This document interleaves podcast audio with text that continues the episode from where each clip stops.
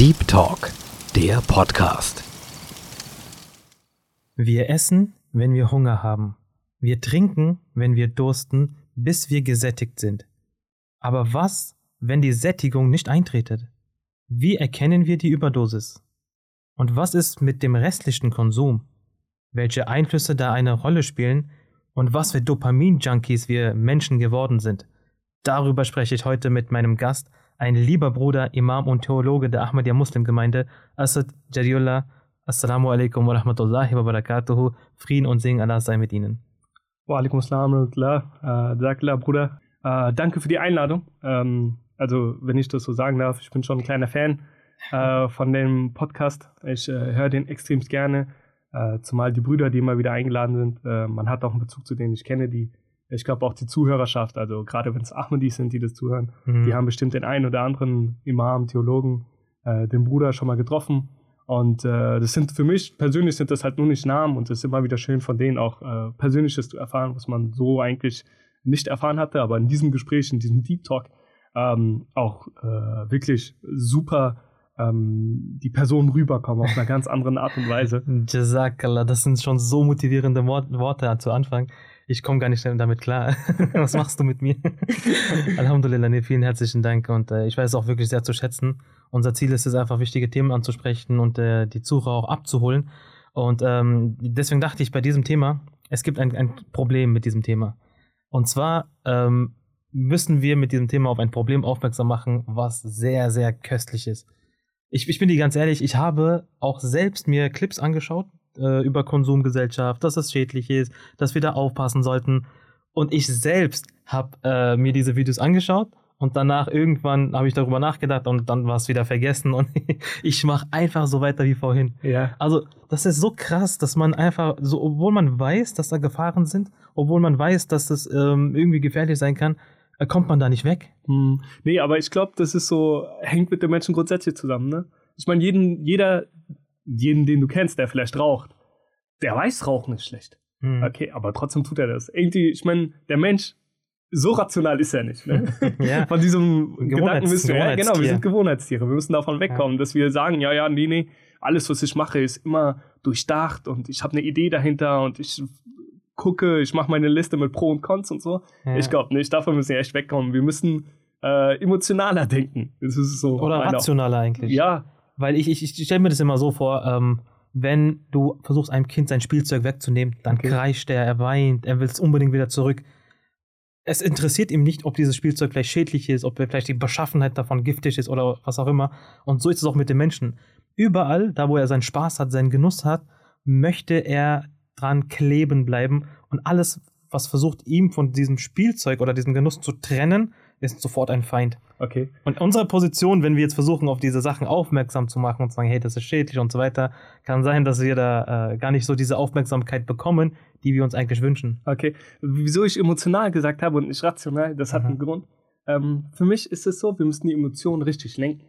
Okay. Ähm, emotional, ein emotionaler Mensch ist für mich viel, viel greifbarer als ein rationaler. Also ich meine, faktisch oder Fakten und Zahlen, Daten sagen viel aus. Aber wenn mir irgendjemand von seiner Geschichte erzählt, ne, nehmen wir jetzt zum Beispiel die jüngsten Ereignisse, Katastrophe in, äh, die Erdbebenkatastrophe in äh, Türkei. Du kannst die Zahlen nennen. Okay, die schocken einen schon. Aber das ist so, damit schließt du ab. Wenn ich, was ich zum Beispiel aus dieser Zeit nicht mehr aus dem Kopf kriege, ne? Ich weiß nicht, ob du das Bild gesehen hast, das mit dem Vater, hm. wo er noch die Hand von der, ja, ja, von deiner ja. Tochter gehalten hat. Das war echt hart. Und das kriege ich nicht mehr aus dem Kopf. Weißt du, da, jedes Mal, wenn ich noch dran denke. Deshalb denke ich, die Emotion sind die Sachen, die einen Menschen zu etwa zur Veränderung bewegen können. Hm, okay. Zahlen und Fakten für mich persönlich, ich weiß nicht, ob es für andere so ist, tun ja, das ja, nicht. Ja. Nee, ich, ich weiß jetzt, worauf du hinaus willst weil ähm, die, die, die Konsumgesellschaft den Menschen auch emotional gefesselt hat, Eben. müssen wir auch auf dieselbe Ebene hinunter, genau. um dort die Menschen wieder zurückzuholen. Ja. Also auf einer emotionalen Ebene. Ja, ah, okay, verstehe. Aber ja. wie gesagt, wir konsumieren alle. Ne? Ja, ist ja, man ist ja nicht frei davon. Natürlich, wir stecken ja fest drin in ja, dem genau. ganzen Schlamassel. Aber äh, erzähl, sag mal, ähm, wie, denk, was denkst du, wie wichtig ist überhaupt dieses Thema eigentlich? Oder machen wir da gerade einfach zu viel Hype? Oh, äh, mit dem Hype. Wir leben ja in der Hype-Culture, ne? So. genau. Nee, ich glaube, es ist schon wichtig. Ähm, wichtig, okay. weil wir dafür ein Bewusstsein entwickeln müssen. ähm, was ich oder wo ich mich auch selbst immer wieder ähm, ertappe, ist Mhm. dass wir verfallen einfach einem Muster. Okay, es geht nur noch um Binge-Watching, Binge-Eating. Es geht nur noch um Überschuss. Und Erklär äh, mal das Wort kurz, auch für die alle anderen. Äh, Binge, äh, Binge-Watching, ich, das ist auch so ein Trendwort. Ich weiß gar nicht, wieso, wie, wie das so richtig heißt, aber es heißt im Überschuss. Also, Überschuss. Un, äh, ja, Mhm. ähm, Überdosis. Überdosis, aber auch so unaufhaltsam, so unstoppable-mäßig. Mhm. Man ist einfach, man neigt dazu. Okay? Und äh, man erwischt sich selbst dabei. Also, wenn, du, wenn eine Serie bei Netflix mal draußen ist, dann bist du in einem Tag vielleicht damit auch schon durch, ne? Und dann denkst du dir, ey, das waren, keine Ahnung, das ist jetzt ein extremes Beispiel, aber ähm, das waren äh, acht Folgen, ah, 60 Minuten. Und du denkst dir, und wenn du es jetzt Zahlen, Fakten, ne? Weil die schocken dich. Das sind dann acht Stunden, die du dort gesessen hast und das komplett konsumiert hast. Und Mhm. vielleicht auch andere Dinge in diesem Moment vernachlässigt hast, ne? Oder mit dem Essen. Wir können einfach nicht aufhören. Wir haben alles im Überschuss. Aber du ertappst dich trotzdem dabei, wie du ähm, dir nochmal Burger reindrückst. Ja. Oder äh, andere Sachen, wie du nonstop am Konsumieren bist. Und Konsum per se ist nicht schlecht. Aber wenn ich, ich finde, wenn das Bewusstsein dafür nicht da ist, dann im Übermaß, ich meine, Mhm. äh, die Dosis macht das Gift, ne? Ja, So. absolut. Deswegen habe ich auch im, im Intro auch das so formuliert, dass äh, der, der, die, die Nahrung, die wir zu uns nehmen, dient ja auch dazu, dass wir gesättigt werden, Mhm. dass wir unser Durst stillen, unser Hunger stillen. Aber unser Körper reagiert ab einem Moment sofort, wenn er sagt, okay, stopp, mehr geht da gar nicht mehr rein. Äh, Es ist full. Mhm. Aber in unserem Geist oder unserer Psyche, da ist die Kapazität oder dieser Speicher, ähm, ist jetzt nicht so, dass da jetzt auch eine, eine Alarmglocke angeht, sobald wir zu viel nehmen oder zu viel konsumieren. Mhm. Der Körper zeigt mal hier und da ein paar Symptome, dass es uns schlecht geht, sprich Augenringe, Schlaflosigkeit, äh, Reizbarkeit in der Gesellschaft, dass du irgendwelchen Idealen hinterherrennst, weil du diese ganzen Bilder im Kopf hast. Mhm. Aber es gibt keinen Moment, wo du sagst, okay, mein Körper haltet das jetzt nicht mehr aus, weil es, es geht, auch wenn ich es möchte, kann ich es nicht mehr machen. Also bei, beim Hunger zum Beispiel, du, du wirst sterben, wenn du jetzt zu viel Wasser trinkst oder zu viel äh, Burger in dich hineindrückst. Dein Magen wird platzen irgendwann oder Mhm. du übergibst dich. Ja. Das heißt, das heißt, ein Fullstop. Da, ist, da, da geht es nicht mehr weiter. Aber bei dem äh, Konsum und Medienkonsum und generell, was für äh, Arten für das Konsume gibt, ähm, haben wir ein Problem, dass wir dort ähm, einen Maßstab brauchen, der uns regelt. Und ich glaube, das ist ein Riesenproblem, da, das ist, da gibt es einen Riesenunterschied. Was meinst du dazu? Ähm, wenn ich den Punkt richtig verstanden habe, dann ist ja die Frage so, was triggert uns noch danach? Ne? So, Ja. irgendwann hast du dieses Maß erreicht, irgendwann ist das fast voll. Und was bringt das zum Überlaufen? Ja. Ich finde, das ist das Dopamin. Also, es geht um das Glücksgefühl, ne? Dabei. Ja. Und äh, wenn du, unser Gehirn ist ja auch richtig faszinierend. Also, wir haben so viele Synapsen und die Synapsen connecten ja miteinander. Und je öfter du eine Sache machst, umso schneller connecten die wieder. Okay? Und das ist das Krasse. Das war für mich auch so der Moment, wo ich gemerkt habe, ey, das ist im Übermaß. Oder wo ich gemerkt habe, äh, es sind gar nicht die Dinge, die du ähm, einmal machst und dich glücklich machen, sondern es sind diese kleinen, kleinen Dinge, die du jedes Mal machst und die dich glücklich machen. Wo du weißt, ja, okay, das kriege ich davon. Hm. Okay, allein dieses Swipen zum Aktualisieren von deinem Insta-Account. Du klickst runter und äh, auf deinem Feed erscheint auf einmal eine neue Sache. Bing! In deinem Gehirn kommt schon dieser Dopaminausschuss. Wenn du dieses kleine Herz vom Like siehst, du siehst, dieses Dopamin kickt schon wieder, ne? Ja. Da merkst du erst, ey, das sind diese kleinen Dinge. Und da ist mir aufgefallen, wie für mich persönlich jetzt, eine Maß versucht genau dasselbe. Das islamische Gebet. Das islamische Gebet versucht genau dasselbe. Weil ich habe mich immer gefragt, früher, bevor ich also äh, mit, dem, mit dem islamischen Studium mich so wirklich, intensiv auseinandergesetzt habe, wie kommt es, dass Christen oder Juden nur einmal in der Woche beten müssen? Hm. Wie kann das für die reichen so? Oder nachts, also die haben ja nur einen Tag, wie zum Beispiel wie auch das Jumma-Gebet oder das Freitagsgebet, klar. Aber ich hatte noch nie von denen gehört gehabt, dass die mehrmals am Tag beten. Hm. Also so traditionell ähm, oder so richtig ähm, in die Moschee gehen und so wie wir es halt kennen, so wie ich aufgewachsen bin. Und dann habe ich erst gemerkt, ey, Gott hat uns in uns diese, unser Gehirn ist mit diesen Synapsen zusammen, also hängt damit zusammen, ne? Mhm. Die schalten einfach viel schneller. Und ein, äh, ein Abhängiger, zum Beispiel jemand, der raucht, ne? der erfindet Freude nur nicht beim Rauchen, also beim Akt, also erst wenn, er, wenn die Zigarette die Lippen berührt, sondern er hat schon in seinem Kopf das drinne. Ich habe gleich Pause, ich werde rausgehen, an die frische Luft, werde mein Feuerzeug rausholen, werde die Packung rausholen, Zigarette rausholen. Das ist dieser ganze Prozess, der dich glücklich macht. Er Und dann genießt den Anlauf und die Tat und dann auch den, äh, Nachgeschmack. Genau. Und genauso ist es auch mit dem Gebet. Weißt du, und das ist für mich, du gehst, du läufst aus, du gehst, wenn du beten gehst. Ist ja nicht so, dass du dich direkt hinstellst. Du sollst zuerst Wusu machen. Vor dem Wusu sollst du Bismillah sagen. Hm. Dann kommen die Hände, Mund, Nase, der, das ganze Prozedere. Dann läufst du zum Gebet hin, stellst dich hinter dem Imam und da fängt ja schon das an. Das Gebet fängt ja schon, äh, für mich fängt das Gebet schon mit dem Wusu an, weil dort kickt schon für mich das Dopamin. Dort weiß ich, ich werde fünfmal am Tag Okay. meinen Krass. meinen Geliebten, und das war auch ein Prozess, das war nicht von heute auf morgen, wo ich Mhm. gesagt habe, ja, auf einmal bin ich jetzt, äh, habe ich voll den Genuss im Gebet erfahren. Das war eine bittere Pille, die du schlucken musst, ne? Es macht nicht immer Spaß. Der weise Messias Celeste hat das damals auch gesagt. Aber die Wiederholung macht es. Und wenn du an einem Punkt angekommen bist, ne, das Tal der über Enttäuschung überschritten hast, dann kommst du auf diesen Moment, auf den Punkt an, wo das Ganze bis zum Tasbih danach für dich ein purer Genuss ist. Aber okay, lass, lass mal ein paar Schritte zurück. Das, Okay. das, weil das ist gerade so eine Idealvorstellung, die ist noch gerade komplett viel zu weit. Okay. ähm, ich bin jetzt ein jemand XY und ich äh, komme jetzt zu dir mit, einem, mit diesem Problem, okay, und jetzt versuche mich mal zu heilen. Ich sag dir direkt geradeaus, Gebet macht mir keinen Spaß. Mhm. Ich äh, empfinde da gar nichts. Aber wenn ich mein Handy in der Hand nehme oder äh, die Gesellschaft konsumiere und versuche, mich da hineinzufinden und ich, ich konsumiere, lass mir, lass mir doch diesen Spaß, lass mir doch diese Glücksmomente. Aber Hauptsache, ich bin glücklich. Okay. Ich will doch nur fröhlich sein. ja, ich glaube, das will jeder, oder? ja, klar. Ähm, ich würde sagen, für mich persönlich, äh, also wenn jemand so zu mir zukommen würde, ich würde sagen, ich bin genauso ein Opfer. Von diesem ganzen, von der Gesellschaft ohne Spaß. Ja. Und ich habe das gemerkt, als ich in der Jamia war. Okay, also im Institut für Islamische Theologie und Sprachen in Mhm. Riedstadt. Und ähm, ich war davon Junkie. Ich war ein Dopamin-Junkie. Ich war, ich war gefangen in diesem ganzen Ding. Hm. Äh, klar war das damals noch nicht so ausgeprägt. Insta war so neu am Kommen. WhatsApp war schon etablierter und so. Aber das war noch nicht die Zeit, wo deine Eltern schon Status gepostet haben, weißt du? Das war genau. noch nicht dort so. Das wo war noch andere Zeit. Ja, genau, wo das Mainstream war. Sondern es war noch die Generation, also die Zeit, wo es noch nicht bis zu den Eltern oder Großeltern ja, kam ja. Und WhatsApp noch nicht das Mittel der Kommunikation war. Und ähm, dann kam Jamia. So.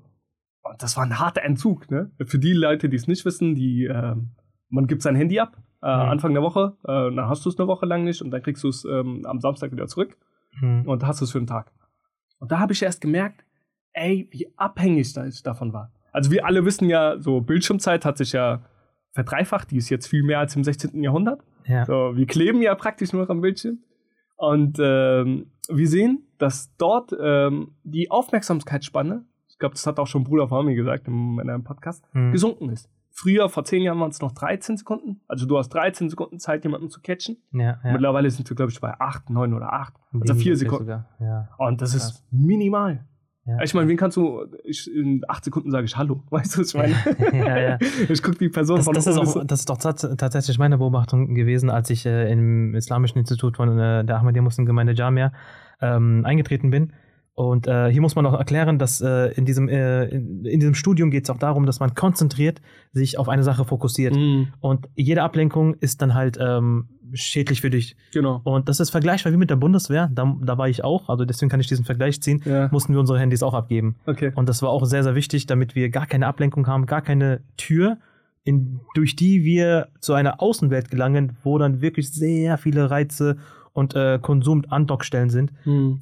Deswegen konzentriert auf einem konzentrierten Gebiet, sich komplett fokussieren auf eine Sache, auf einem Studium, damit man äh, geformt werden kann für eine, für eine, für eine Aufgabe, für eine Mhm. Leistung, für einen Dienst. Genau. Und ähm, jedes Mal, wo ich am Wochenende dann äh, zu Hause war bei mir oder in der Stadt mit den Freunden unterwegs, habe ich sehr krass ge ge gemerkt, dass, ähm, die, dass die Welt außerhalb dieses Studiums komplett anders, ein ganz anderes Tempo hat. Mhm. Und in Jamia, also in dem, äh, im Studium, waren wir äh, gar nicht davon getroffen. ja, Und das hat man dann gemerkt, dass wir da nicht reinpassen einfach. ja, Die Konsumgesellschaft hat uns da nicht so sehr berührt. genau. Und man hat sich irgendwo auch nicht integriert gefühlt. Man war wie so eine Außenseiter. Ja, ja. Jede Woche gab es irgendwas Neues im Internet, irgendwelche neue, neue Trends, neue, Mhm. keine Ahnung, ähm, irgendwelche neue Serien sind draußen und so weiter.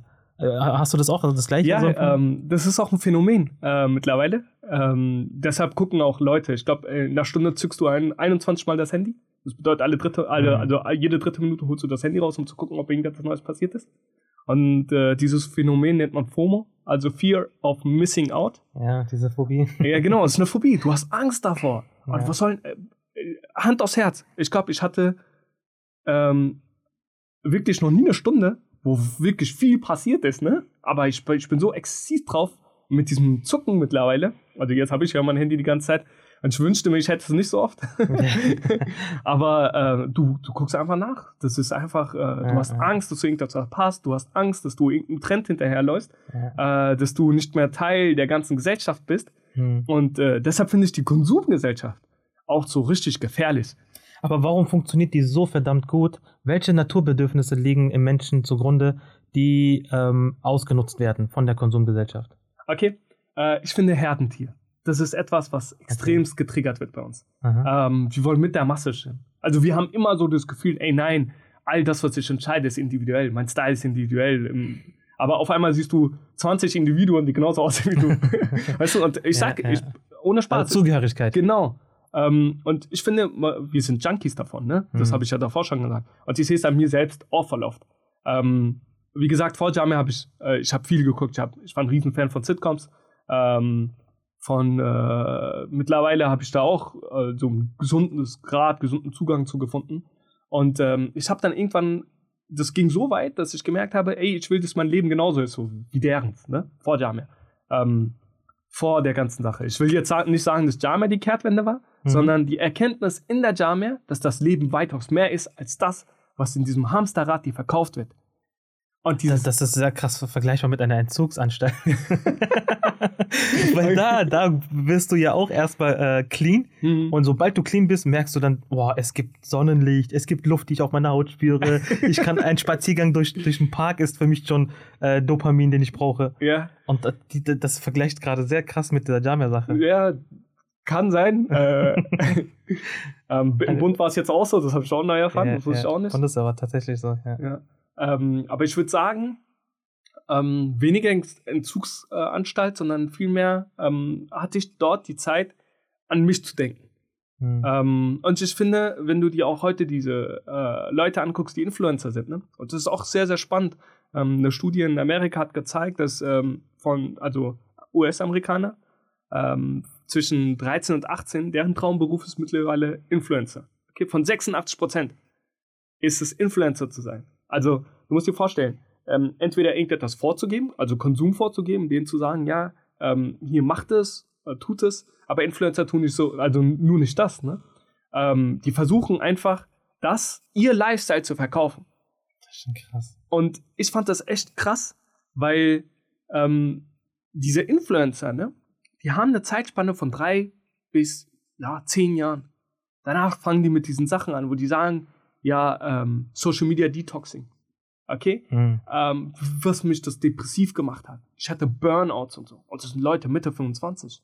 Weißt du, wann Leute früher Burnouts hatten, so in den 60ern, in ihrem Leben, also in den 60ern und 50ern ihres, also im Zeitalter, ne, so, Hm. nicht Zeitalter, sondern in ihren 55, 60, so, Manager und so. Die Ja, Leute hatten ja. früher Burnouts. Mittlerweile hat sich das so krass geschiftet, dieses Ganze, dass wir nun nicht mehr von 55-Jährigen reden, sondern von 25-Jährigen. Und ich finde, das kommt nur deshalb, weil wir dauerhaft von Stress umgeben sind. Was für eine Art Stress. Ähm, Stress zum Beispiel von viel, also von FOMO zum Beispiel. Also die Mhm. Angst, irgendetwas zu verpassen. Obwohl nichts passiert. Nichts passiert in einer Stunde deines Lebens, aber du hast so oft, dass du hast so oft Angst davor, dass du irgendetwas verpasst, dass du die ganze Zeit nur am Checken bist. Weißt du, was ich Hm, meine? hm, Ähm, jetzt die Leute, die ich genannt habe, Influencer, die arbeiten sich tot. mhm. Eine gesunde Arbeitswoche hat 48 Stunden. Okay, eine gesunde. Ähm, jetzt sagen die ja zum Beispiel, keine Ahnung, vier Tage Woche und so. Das soll noch gesünder werden für uns. So, weil die wissen, umso weniger ein Mensch arbeitet, umso mehr äh, er Freizeit hat, Mhm. umso produktiver ist er. Aber diese Menschen, diese Influencer, die arbeiten bis zu 60 Stunden. Und Wo, woher kommt überhaupt diese, diese Motivation, dass ich jemanden beeinflussen will? Influencing heißt ja beeinflussen. Mhm. Das ist ja ein, ein Gefühl von Macht, dass du jemanden beeinflusst, dass du jemanden steuerst. Oh, krass, ja, stimmt. Vielleicht, äh, das verstehe ich ja auch nicht. Du, wir sitzen ja gerade gegenüber. So, Ja, hast du ja. gerade das Bedürfnis, jemanden zu beeinflussen? Nein, oder? aber, aber irgendwo äh, sind diese Menschen, die stellen sich vor einer Kamera, vor einem äh, Ringlight und äh, ver- verspüren Genuss dabei, Millionen von Menschen direkt zu beeinflussen. Ich denke, diese Verantwortung, die dann auch plötzlich auf deine Schultern lastet, oder diesen Bezug, diese, diese, dieses, dieses Phänomen, wenn du auf einer Bühne stehst Hm. und tausend oder Millionen Menschen äh, schauen dir zu, hören dir zu, dann hast du in dem Moment schon so, eine, so, ein, so ein Hype. Und ich glaube, damit kommen Menschen auch nicht klar irgendwann. Anerkennung, ne? Ich Ja. finde, also wir sind ja alle drauf angewiesen. Ist ja nicht so, jemand, der sagt, nee, ich brauche die Meinung von anderen nicht, der lügt. Hm. Ah, das ist komplett gelogen. Ja. Ähm, wir sind, du, auch wenn es nur wenige Leute sind, dessen Anerkennung du brauchst, du brauchst welche. Okay, und das merkst du schon im frühen Kindesalter. Also Kinder, die brauchen die Anerkennung von ihrer Mutter, aber die haben die schon for granted. Die erste Anerkennung, die sie buhlen müssen, um die sie kämpfen müssen, ist die Anerkennung des Vaters. Weil die Mutter liebt dich bedingungslos. Hm. Okay, aber es gibt einen Punkt in deinem Leben, so bist du drei, vier, und da merkst du, ey, Papa findet nicht alles, was ich mache, richtig nice. So. Ich meine, wenn ich schlechte Sachen mache, der ärgert mich auch schon so. Es ist nicht mehr wie die Mutter, die Damit könntest du ja eigentlich jetzt Väter verärgern, ne? also ich lebe mein Kind auch bedingungslos, was soll das? Nee, bestimmt, das meine ich nicht. Ja, ja. Aber da merkst du schon, die müssen schon was leisten. Also die Kinder merken es. Die müssen Mhm. schon was leisten, damit Papa sagt, ja, okay, gut gemacht so. Hm. Ne? Das Kind hat ja mit der Mutter neun Monate einen Kreislauf geteilt. Eben. Das ist einfach eine ganz andere Bindung. Bindung, genau. Das kannst du gar, emotionale. also das Ja. ist ja komplett was Auch. Ich würde, mal, anderes. ich würde sagen, beide sind individuell. Hm. Beide sind unterschiedlich. Definitiv. Ähm, aber da merkst du schon, so, es geht um Anerkennung. Ne? Das Kind Mhm. ist nur dauerhaft damit beschäftigt, Anerkennung von seiner Mutter, von seinem Vater, von dem Umfeld zu entlang. Und langsam wird sein Kreis größer. Ja. Jetzt ist es krass geworden, dass der Mensch nicht mehr ein, früher hattest du einen Freundeskreis von maximal 25 Leuten. Okay? Ja, ja, ja. Jetzt Follow hast du mehr auf Instagram, auch wenn du nichts Ja, das, das, das, genau darauf wollte ich noch. Stell dir mal vor, du verlässt das Haus, okay?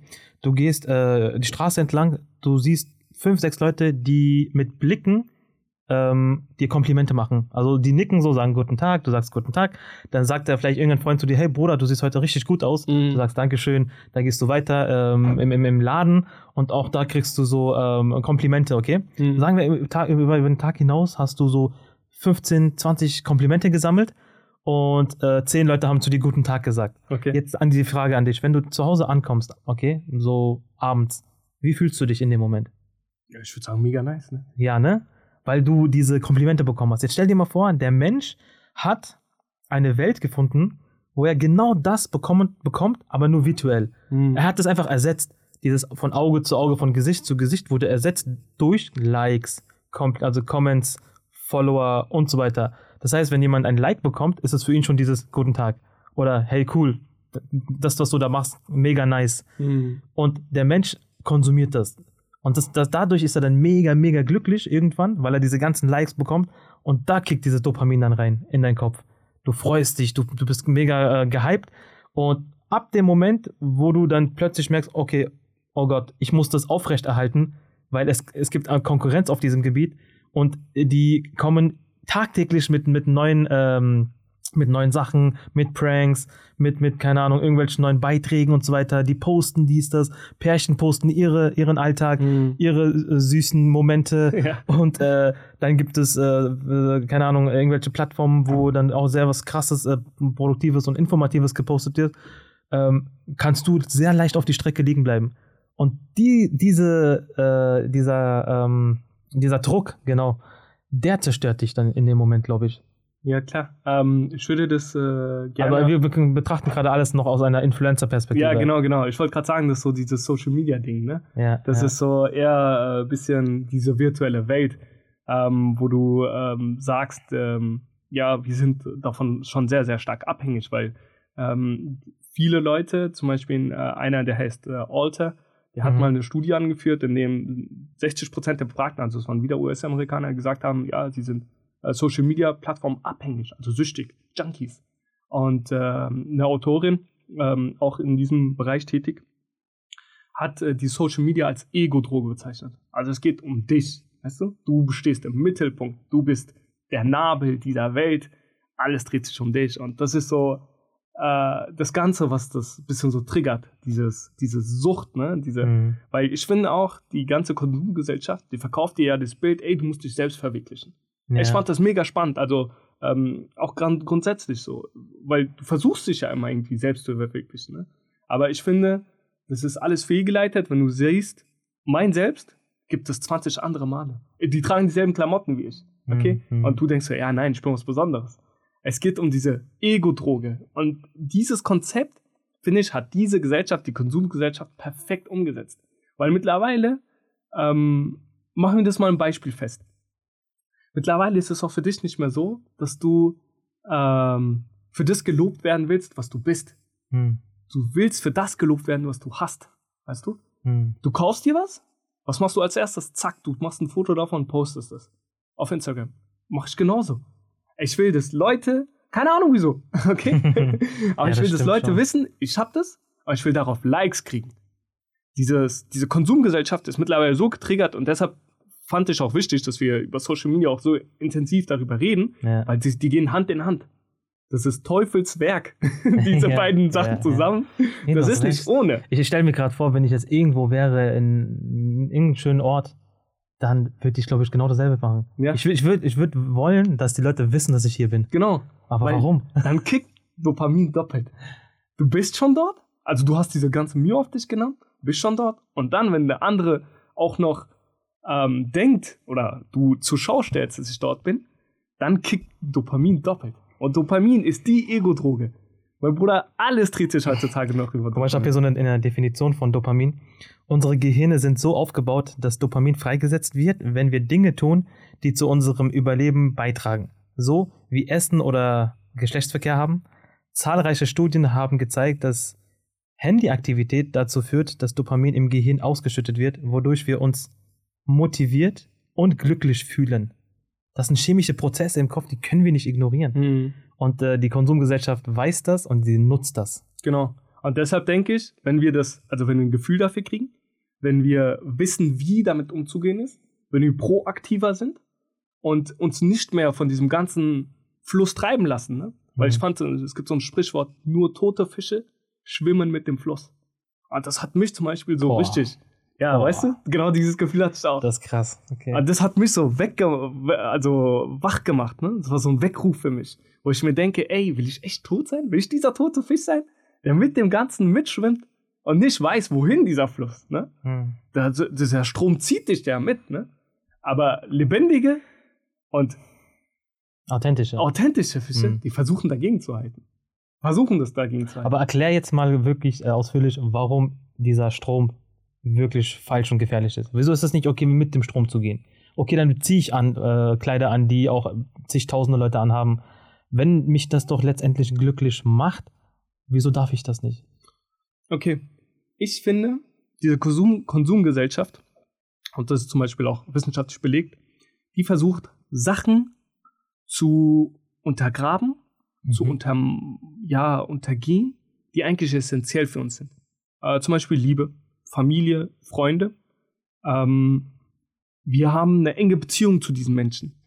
Ähm, auch was Lüge und Wahrheit angeht. Ne? Der Mensch hat eine sehr, sehr enge Beziehung zur Wahrheit. Er will, dass ihm Recht erfährt und dass den Leuten auch, also Gerechtigkeit auf dieser Welt herrscht. Das ist ein Trieb unseres Menschen. Und diese Konsumgesellschaft minimiert das alles oder versucht das so derart zusammenzupressen, dass wir nur noch auf Materialismus und auf Oberflächlichkeit agieren. Mhm. Und du siehst es, wir leben in einer Ellbogengesellschaft, ne? Wir leben in, äh, wir sind, unsere Anführer sind Leute, die selbstsüchtig sind. Und wenn du nicht mehr an Hakukulibat, also an die Menschen, an die Rechte Ja. der Menschen denkst, ne? Mhm. dann finde ich, bist du kein, kein Teil der Gesellschaft, der zum Fortschritt also führt. Du bist kein Teil der Gesellschaft, der versucht, die Menschheit nach vorne zu bringen. Und das versucht diese Gesellschaft. Die Muss, versucht muss dich ich das? Muss ich das? Definitiv. Ich meine, jeder Mensch muss ja für sich schauen, inwieweit mein Leben einen Sinn ergibt. Und Gott hat den Sinn des Lebens in zwei Dinge aufgeteilt, die für uns sehr, sehr greifbar sind. Mhm. Ähm, der Dienst an der Menschheit ist etwas Individuelles. Ähm, an Gott, sorry. Der Dienst an Gott ist was sehr, sehr Individuelles. Hakukullah. Hakukula, genau. Der Dienst an Gott. Ja. Du musst fünfmal beten, aber das ist ein Muss. Diese individuelle Stärke kannst du extremst ausprägen, indem du Tahajjud machst, indem du Waffel machst, indem du Zikr Ilahi machst, also Gott gedenkst, indem du sein Wort liest, den Koran und so weiter und so fort. Also das ist sehr, sehr individuell. Aber hast du dich schon mal gefragt, wieso Menschen, die viel haben, auch viel geben? Also Bill Gates, andere Leute, die versuchen ja auch irgendwo vielleicht was Gutes zu tun. Okay, da gibt es auch verschiedene Meinungen zum Beispiel Bill Gates, gibt es auch verschiedene Meinungen. Aber faktisch, der spendet sehr, sehr viel. Er Ja. versucht sehr, sehr viel dafür zu geben, dass es Menschen in ärmeren Ländern auch schlecht, also denen es schlecht geht, auch etwas haben. Bildung haben, Sachen haben. Denn unsere Anführer heutzutage in dieser Ellbogengesellschaft sind derartig ja in diesem Hamsterrad drinne, dass sie selbstsüchtig gewesen, ge geworden sind. Mhm. Und diese Gesellschaft, obwohl wir alles haben, mein Bruder, wir haben alles. Uns geht es gut. Also keiner, zum Beispiel ich in Deutschland, hier sitzend. Ja, das stimmt. Uns geht's echt sehr gut. Wir haben genug zum Essen. Wir wissen nicht, wie es ist, zu hungern. Wir haben, es gab noch nie einen Moment, wo ich sage, ja, ich hatte nicht genug Kleidung oder ich musste nackt au- auf die Straße oder so. Okay? Es ist jede, jedes, jeden Morgen stelle ich mir die Frage, welche Schuhe heute? Weißt du, so gut geht es uns. Mhm. So- Aber ist es, ist es äh, was Böses oder Schlimmes, wenn es mir gut geht? Nicht unbedingt, aber wozu es Was führt, kann- ist, Also also kann ich dafür sozusagen? Mhm. Stelle ich mir die Frage. ich finde, diese Konsumgesellschaft führt dazu, dass wir Neid entwickeln. Obwohl es uns so gut geht, ne, sagen wir in unserem alltäglichen Sprachgebrauch mittlerweile gönn doch. Wieso sagen wir das? So, wir sagen sowas wie Gönjamin. Okay? Gönn doch. ja, ja. Das sagen wir andauernd. Andauernd. Wieso sagen wir das? Wieso sind wir darauf angewiesen, das zu sagen? Weil wir einfach Neid, Hass und selbstsüchtig sind. Wir müssen den anderen darauf auch, und das ist ja nur nicht mal gönn mir doch, sondern du sagst wirklich im Imperativ. Du befiehlst, ne? Ja, gönn mir doch, ne? So, und das, das ist ist die, Bitte. genau. Das ist schon, das ist die bittere Realität. Mhm. Wir leben in einer Kultur, in einer Gesellschaft, die voller, Heid, äh, voller Hass, Neid und Selbstsüchtigkeit ist. Und wenn du nicht mehr an den Nächsten denkst, ne, dann weißt du, du bist perfekt in diesem Hamsterrad drinne. Weißt du, woran mich das erinnert? Kennst du diese Spongebob-Folge, wo Thaddeus in diesen äh, Dings, äh, Thaddeus Paradies äh, ist? Ja. Wo der zuerst voll glücklich ist, ne? Ja, der Mit ist diesem aber- Dosenbrot und so. das erinnert mich voll daran, dass äh, man etwas konsumiert. Also alles wird vorgegeben und äh, dieser, dieser Tagesablauf ist komplett, komplett geregelt. Aber weil du dich von den anderen gar nicht mehr so äh, abgrenzen kannst, also deine individuelle Identität, deine, deine, deine Persönlichkeit, weil sie so sehr sich mit den anderen abgleicht, weil ihr alle diesen gleichen äh, Konsum habt und den gleichen Einfluss genießt, seid ihr alle gleich getrimmt. Hm. Und deswegen ist so diese, dieses Bedürfnis innerlich, dass du versuchst, dich von den anderen irgendwie äh, individueller zu machen, also Ja. dich abzulösen, Ja, dich selbst zu verwirklichen. selbst zu verwirklichen, genau. Und weil du das nicht schaffst, weil du halt genau mittendrin bist in diesem ganzen Chaos, ähm, triggert dich das immer und immer wieder und du versuchst dich abzugrenzen, deswegen willst du immer besser sein. Hm. Das ist, glaube ich, ein wichtiger Stichpunkt. Ähm, Allah Ta'ala sagt ja im Heiligen Koran äh, und wetteifert miteinander in guten Dingen. guten Ding. Das bedeutet doch, dass dieses Wetteifern ja schon dem Menschen in der Natur liegt. Genau. Aber man kann es entweder gesund ausdrücken oder ungesund. Hm. Allah Ta'ala sagt, macht es gesund, nämlich in guten Dingen. Ja. Was machen wir Menschen? Wir wetteifern miteinander in genau diesen materialistischen und in diesen Konsumsachen. Und das ist halt ein, eine Ablenkung, und darüber kommen wir auch noch gleich zu sprechen. Ähm, wenn uns etwas ablenkt von einer, einer wichtigen Sache, da stelle ich mich zwei Fragen. Erstens, von was, was ist diese wichtige Sache? Was ist dieser Sinn? Was ist, was für ein Ziel ist eigentlich besser, als was ich gerade habe? Zweite Frage, ähm, was ist diese Ablenkung und wie erkenne ich diese Ablenkung? Lass mal diese zwei Aspekte beleuchten, wenn du magst. Okay.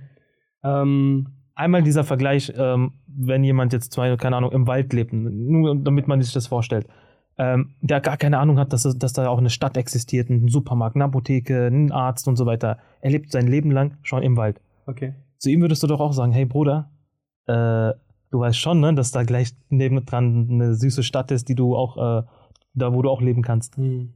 Der Typ wird dir erstmal nicht glauben, der, wird, der ist ja auch glücklich im Wald. Genau. Der genießt ja auch dort seine, seine, seine Beeren und äh, Äpfel und Bananen. Ja, Brennnesseln und. Ja, genau. Aber solange er nicht von der Existenz der Stadt weiß, wird er sich niemals auf die Suche machen, beziehungsweise er wird sich niemals ähm, dazu bewegen, von einem geringen Zustand in einen besseren Zustand zu kommen. Weißt du, was ich meine? Hm. Deswegen müssen wir einmal erklären, was ist dieser bessere Zustand in Anführungsstrichen und zweitens mal diese Ablenkung komplett auseinandernehmen, mal komplett analysieren, operieren und das ist genau diese Konsumgesellschaft, das ist ja diese komplette Ablenkung. Ich denke, ich denke wenn, mit dieser Herangehensweise können wir den einen oder anderen ähm, erklären. Ich sage nicht überzeugen, weil das ist mm, sehr, sehr schwierig, aber ein bisschen erklären, ähm, wo die Gefahren sind, wo, die, wo diese Löcher sind, ähm, wo, wo man reinfallen kann. Weil ich kann mir sehr gut vorstellen, bei diesem Thema ist es sehr, sehr schwierig, jemanden davon wegzukriegen. Weil diese, diese, dieses Wort ist schon sehr, sehr gut, dieses Junkie, dieses Dopamin-Junkie. Mhm. Ähm, was, was macht denn ein Junkie aus? Ja, das ist ja immer wieder zur Re Spritze greifen. genau, regelmäßig, durchgehend. Sobald dieser, dieser, dieser Durst da ist, Mhm. greifst du nach dieser Spritze und du holst diesen, diesen momentanen Genuss sofort an der Stelle. Und ähm, auch wenn du weißt, dass das schlimm ist, mal entweder weißt du es oder du weißt es nicht, du bist gar nicht rechten, zurechnungsfähig, aber du kommst da nicht weg. Das heißt, da muss man auch auf ihn einreden, man muss ihn, muss ihn erklären, man muss die Gefahren betonen nochmal und man muss ihm auch helfen, diese Hilfestellung. Was meinst du? Okay. Ähm, definitiv. Also lass uns mal diese Konsumgesellschaft äh, auseinandernehmen. Ich glaube, ähm, Mhm. man muss sich auch ein ähm, bisschen ähm, vergegenwärtigen, was wir alles konsumieren. Ja, Also es ist ja- was für Arten von Konsum gibt es denn? Genau. Ähm, ich finde, wir, also das Banalste haben wir schon gesagt, äh, Essen, Trinken, was Mhm. dich auch mega glücklich machen kann. Zucker Natürlich. kann ich mega glücklich Schokolade. machen. Schokolade, ohne Spaß. Also es gibt ja Leute, die sagen so, das ist mir lieber als äh, die körperliche Nähe. Ne? Da, da, da gab es ja auch mal so einen Beitrag, dass das äh, auch im, im Gehirn äh, Areale aktiviert, die für Dings zuständig sind, für, für, für Glücks, Glückshormone werden Ja, ja, aktiviert. Do Dopamin. Genau. Dopamin. Ähm, aber ich finde, ähm, es, das, das ist die eine Art von Konsum. Okay, die Konsum, also du konsumierst Sachen, ähm, die für deinen Körper gut sind. Ähm, wir haben Essen und Trinken schon gesagt. Ähm, jetzt ist die Frage. Wir sehen an diesem Beispiel, also Essen, Trinken zum Beispiel, wenn wir uns auf Dauer gesund ernähren, dass wir Fortschritt haben. Im Sinne von, keine Ahnung, wir sind gesünder, uns geht's besser, wir sind stärker, unser Immunsystem ist besser. Du kannst es natürlich in die Extreme nehmen, ähm, zum Beispiel Bodybuilder. Äh, ich war auch lange in diesem Fitness-Game drin, äh, Mhm. gerade in Jamia. Ähm, da habe ich halt auch gemerkt gehabt, ne? Jeder, also wir hatten ja auch alle dasselbe Essen, aber wenn ich meine Präparate genommen habe, also meine Proteinshakes, darauf geachtet habe, dass ich eiweißhaltig esse, äh, die Proteine zu mir nehme, äh, für die Kenner 2,2 Gramm pro Körpergewicht. darauf achte. Darauf achte. Und ähm, dann hatte ich diesen Unterschied schon gespürt. Ne? Mhm. Äh, ich war schon fitter als der Rest, obwohl wir alle in der Hauptmahlzeit das Normale gegessen haben. Also all, all das, was es in der Mensa gab, das hat jeder gegessen. Das ist der eine Konsum. Und du siehst es auf der schlechten Seite. Also Fastfood haben wir schon mal angesprochen. Ne? Ähm, aber auch andere Sachen. Wenn du auf Dauer zum Beispiel, ich habe gestern oder vorgestern von einer Frau gelesen, in Neuseeland oder so, die hat 10 Liter Cola am Tag getrunken und ist daran gestorben. Mhm. Ja. Äh, über 20 Jahre zwar, aber ich meine, slowly but steady, ne? Die ist Mhm. schon irgendwo hingekommen und zwar ins Grab leider, äh, Mhm. aufgrund ihres Konsums, weil sie einfach nicht davon lassen konnte. Und äh, das sind Sachen, die wir direkt konsumieren können und davon Impact haben. Okay? Oder einen Output haben im Sinne von Körperfett, im Sinne von eventuell Gesundheit oder kommt halt drauf an, was du konsumierst, aber Gesundheit oder schädlich für deinen Körper und so weiter und so fort. Also ein Output direkt nach dem, was wir gemacht haben. Das Problem ist, wenn wir andere Sachen konsumieren, Musik, Serien, ähm, Mode. Mode, äh, hat es per se nicht unbedingt einen Output, aber es triggert uns. Ich habe dir ja gesagt, vor Jamia habe ich oft äh, Serien geguckt, okay, Sitcoms. Mhm. Äh, einer meiner Lieblings-Sitcoms zu dem Zeitpunkt war, wo ich heute zurückdenke und denke, ey, wie konnte ich mir das geben, war zum Beispiel New Girl. Ich weiß nicht, ob du das kennst. Nein, kenn ich nicht. Oder The Big Bang Theory, kennst du das? Ja, ja, das kenne ich. Und ich dachte, ey, das wäre richtig nice, so wie die in der WG zu leben. Okay, Mhm. irgendwo rauszuziehen, du studierst, du arbeitest, aber kommst zurück in der WG. Da habe ich erst gemerkt, was die versuchen kaputt zu machen. Ne? Weil ich das auf Dauer konsumiert habe, dachte ich, ey, das wird richtig nice sein, so zu leben. Mhm. Aber was die versucht haben kaputt zu machen, ist meine Familie. Die haben versucht, das Familiengefüge, die Familienbande, so Ja, wie das ja, auch ja. gerne im Deutschen genannt wird, kaputt zu machen. Interessant. Und da habe ich erst gemerkt, wie sehr mich das triggert. Ich habe eine Zeit lang, also Deutschrap ist zum Beispiel noch nie mein Ding gewesen. Das Hm, ist äh, etwas, ähm, was ich nicht höre, was ich nicht gerne höre. Mittlerweile finde ich es besser, ein bisschen besser geworden, ein bisschen gehobener geworden. Ähm, aber weißt du, was ich gemerkt habe, als ich in die Jame gekommen bin und äh, also in das Institut und dort Leute begegnet habe, die aus ganz Deutschland waren? Wir im Kreis Rhein-Main wir im Kreis äh, hier, also Frankfurt, Umgebung, Offenbach, wir haben einen eigenen Slang, den nicht jeder in Deutschland versteht. das wusste ich bis dato nicht, Ja. obwohl ich den nicht benutzt habe. Aber ich wusste, was zum Beispiel Chabo bedeutet, was Babu bedeutet und so. Ja. Und als wir so gesprochen haben untereinander und der Rest, der zum Beispiel aus Osnabrück kam oder aus Berlin habe ich Leute gekannt oder aus, äh, aus dem Süden, ähm, Stuttgart und so, die kannten das nicht. Die wussten auch nicht, wie wir uns unterhalten oder was wir damit gemeint ist. Dann habe ich erst gemerkt, wie sehr die Umgebung auch dich tr- triggert, Mhm. aber auch die Musik, die Beeinflusst, ja. Genau, ähm, beeinflusst ähm, die Musik und all die Sachen. Also allein der Kleidungsstil. Ich habe mich komplett anders gekleidet und ich bin, also ich bin kein Hm. ähm, im klassischen Sinne ein Aslak. Okay, Disclaimer, Aslak, Kanake, das sind Wörter, die damals eigentlich äh, benutzt worden sind, um äh, Migranten und Ausländer äh, zu bezeichnen, um die dann von den äh, Deutschen äh, zu trennen. Genau. Aber heutzutage in Frankfurt ist das gang und gäbe, dass man sich gegenseitig so nennt. ja. also ja, nichts Gutes. ja, aber also wenn man sich auch den Ursprung anguckt, äh, das ist halt Genau. nichts, was. Äh, Aber im, hier im Slang weiß man ja, was damit Ja, gemeint genau. ist. Ähm, auf alle Fälle, das war nichts, was, also so würde ich mich niemals bezeichnen. Aber ich wusste, weil ich aus diesem Milieu komme, aus dieser Gegend komme, wie das einzuordnen ist. Und das ist das Krasse gewesen. Für mich selbst. Da habe ich erst gemerkt, das, was wir konsumieren, wie es uns verändert, unsere Psyche verändert, unser Denken verändert, unsere Wahrnehmung verändert. Hm. Ähm, für mich ähm, zum Beispiel zum Zeitpunkt oder davor, ich habe sehr, sehr viel ähm, amerikanische Musik gehört, also sehr ähm, RB-lastig und so weiter und so fort. Also Hip-Hop, eher so dieses Game, ne? Vorjammer, so. Vorjammer, genau. Hm. Und ähm, habe dann auch gemerkt gehabt, ich bin in der Denkweise anders als sie.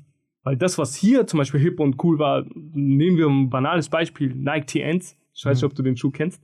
Nein. Ähm, der ist zum Beispiel. Ich merke gerade schon richtig uncool. Ja. ich, keine Ahnung, ist so immer so ein Ding gewesen für mich, mal diese äh, Kulturen zu analysieren und Mhm. zu gucken, ey, wie triggern die ein. Okay. Das ist zum Beispiel ein Schuh gewesen, der war, wurde sehr oft getragen in den Vororten. Ähm, war damals ein Statussymbol. Und das, was, äh, ich, wir hatten ja auch davor mit Anerkennung gesprochen gehabt, Ja. ne? In den Milieus, dort, wo du dich umgi- umgibst, die haben bestimmte Statussymbole festgelegt. Wenn du einen Benz fährst, bist du reich. Jeder Türke, der hat, also nicht um die Türken zu degradieren oder so, aber der hat diesen Wunsch und ich hatte selbst die Kollegen damals in der Schule, die gesagt haben, ey, mit 18 will ich meinen Dreier haben. Weil der Dreier hat für die in ihrem Milieu als Statussymbol galt. Jeder von ihnen behauptet, jeder Gangster-Rapper oder was auch immer, redet immer von Statussymbolen, die sich eigentlich in der Regel nicht leisten können, aber in dieser Konsumgesellschaft für Anerkennung sorgen. Okay? Tom Ja. Ford zum Beispiel ist ein Paradebeispiel dafür. Jeder mittlerweile auf der Straße kennt Tom Ford. Ich sagte, vor 10, 15 Jahren war es nicht der Fall gewesen. Es Mhm. liegt daran, dass diese Leute es in ihren Rap-Texten immer wieder vorleben, vorgeben, vorsingen. Mhm. Und weißt du, dann kommen die Synapsen. Ich will cool sein, ergo Tom Ford, zum Beispiel. Ich will, es geht um die Synapsen, es geht um die Mhm. Zugehörigkeit. Und diese Konsumgesellschaft versucht dich in ihrem Band zu ziehen, indem die sagt, wenn du konsumierst, wenn du versuchst, die ganze Zeit dich selbst zu verwirklichen, lebst du ein liberales Leben. Du wirst äh, ein Teil der Gesellschaft sein, der sich selbst verwirklichen kann, wenn du das und das konsumierst. Und das Versuchen, das, das triggert dich auch. Ne? Ich meine, just do it. Hm. Okay, Nike. Wir alle wissen das. Das sind die Synapsen. Wir alle wissen, was- womit das zusammenhängt. Haribo macht Kinder froh. Und Mhm. Erwachsene ebenso. Das Mhm. sind diese Triggerwarnungen. Das wurde so oft wiederholt bei uns, dass du weißt, wie wir glücklich sein können. Haribo macht mich nicht glücklich. Weißt du, was ich meine? Aber ich singe das trotzdem. Ja, ja. Und das ist die Sache. We love to entertain you. Genau. Pro sieben. Ja, ne? ja, ich, ich verstehe gerade, worauf du Ja. Das ist mega interessant. Man kann ja schon sagen, dass, dass es eine bewusste Programmierung ist, die uns eine gewisse Vorstellung gibt von gut und schlecht, von, von äh, genüsslich und ungenüsslich, Genau. damit wir in einer bestimmten Richtung gelenkt werden. Und jetzt kommt der krasseste Punkt, damit sie ihr Produkt verkaufen können. Es geht. Ja. Darum. Also die, die Nachfrage wird lebendig gehalten, damit die ihren Produkt oder ihr, ihr, ihr Angebot äh, uns ausbreiten können auf dem Mhm. Tisch. Und wir greifen dann sofort nach den wie Junkies direkt äh, zu und äh, äh, versuchen uns zu sättigen. Ja. Und das ist der, das ist der, das ist Okay, der krass. Punkt, ne? Da Okay. hast du vollkommen recht. Es geht nur um mehr. Weil, glaubst du, jemand, der einen Schuh gekauft hat, zum Beispiel von Just Do It, Nike, okay? Mhm. Und äh, wie gesagt, ich bin in diesem Game drinne gewesen. Also sagen wir, du hattest die neuen, neuen ähm, keine Ahnung, die Chicago Ones, okay, von Jordan. Hm. Aber wenn du die neuen hast, sagst du, nee, nein, Mann, das reicht mir nicht. Ich brauche die in verschiedenen Colorways, damit ich die verschieden kombinieren kann. Okay? Dieses kapitalistische Denken ist nicht darauf auf, ausgelegt, oder diese Konsumgesellschaft ist nicht darauf ausgelegt, dich glücklich zu stellen, sondern nur deine Gier und dein, dieser Neid, der dadurch dann Lebendig entsteht, zu halten. lebendig zu halten. Und das macht uns auf Dauer, dieser Trieb macht uns auf Dauer nicht glücklich.